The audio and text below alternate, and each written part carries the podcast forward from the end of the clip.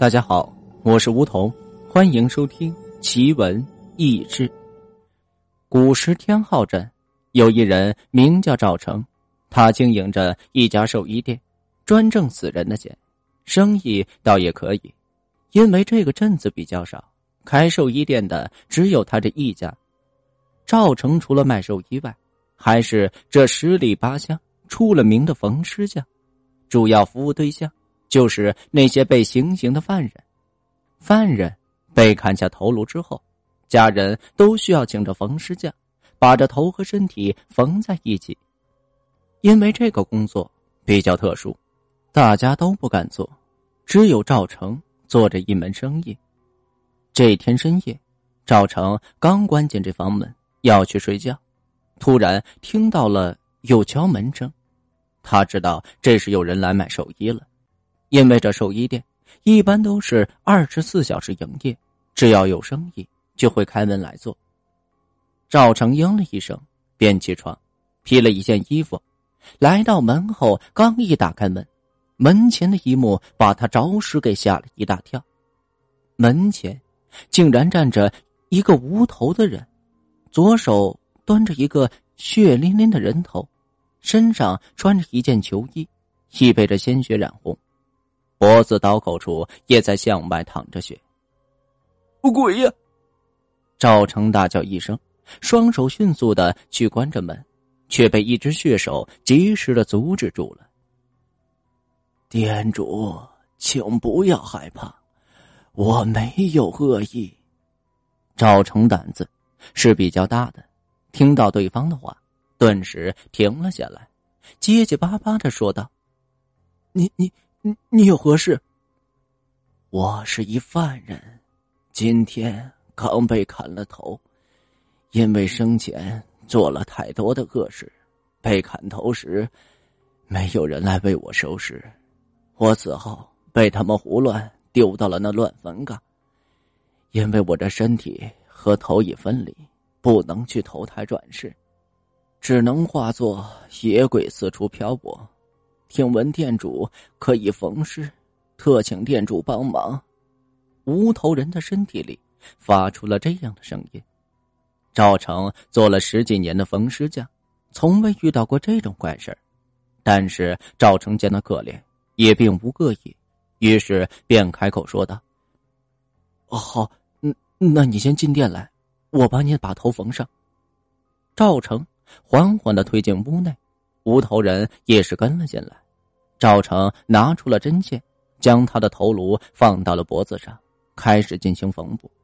赵成虽然有些害怕，但是缝补的还算是很完美。好了，已已经缝好了。赵成看了一眼脑袋，便这样说道：“那谢过店主，我身无分文，只有来世。”做牛做马报答店主的恩情，他的嘴巴并没有动，这声音是从身体里发出的。嗯，不用客气，我也是举手之劳。赵成胆战心惊的说着。尸体说完之后，便转身离开了店，朝着黑暗中走去。赵成此时马上关进房门，靠在这门后，心想着刚才那一幕幕的画面。再看看这桌上的针线，感觉就好像跟他做梦似的。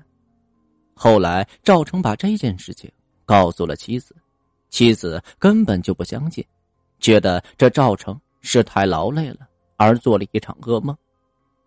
时间过得飞快，转眼这半年就过去了。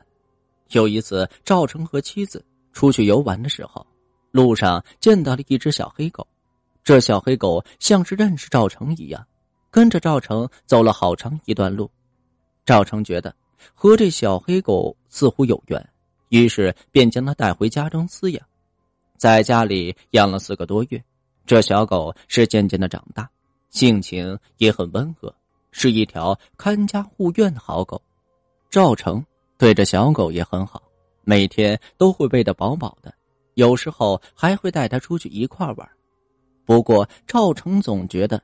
这小黑狗的眼神貌似很熟悉，好像是在哪里见过似的。但是又一时想不起来了。这一天晚上，赵成做了一个梦，梦到那个无头人，他告诉赵成，他已经投胎转世，变成了一只小黑狗，此时已经来到了他的身边，帮他在看家护院。赵成从这梦里惊醒，回忆着刚刚梦里的情景，感慨万千。难道家里的那只小黑狗是那无头人吗？难道他是为了报答我的恩情，转世为狗来为我看家护院？有一天深夜，赵成和妻子正在熟睡，他隐约间听到急促的撞门声。他睁开双眼，披着一件衣服，打开了房门，只见那条黑狗正在撞门。赵成环顾四周，未见异常。埋怨了这黑狗几句，然后就转身回屋继续睡觉。此时黑狗竟然咬住他的裤子，不让他回屋。这赵成心里一惊，心想：难道有什么事情发生吗？赵成于是急忙叫醒了妻子，妻子也来到了门外。他把这事情讲述了一遍，两人觉得这件事情比较蹊跷，于是便想查个究竟。跟着黑狗看看他到底想表达什么。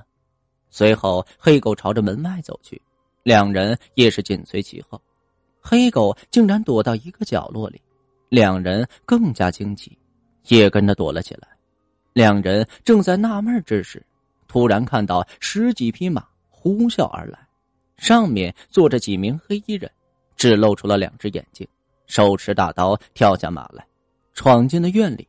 胡乱的翻了一通，未见人影，抢了一些财物，便朝着另一家而去。不一会儿，赵成就听到惨叫声。赵成知道，他们这是遇到了山上的土匪。土匪经常下山来抢夺着村民的财物。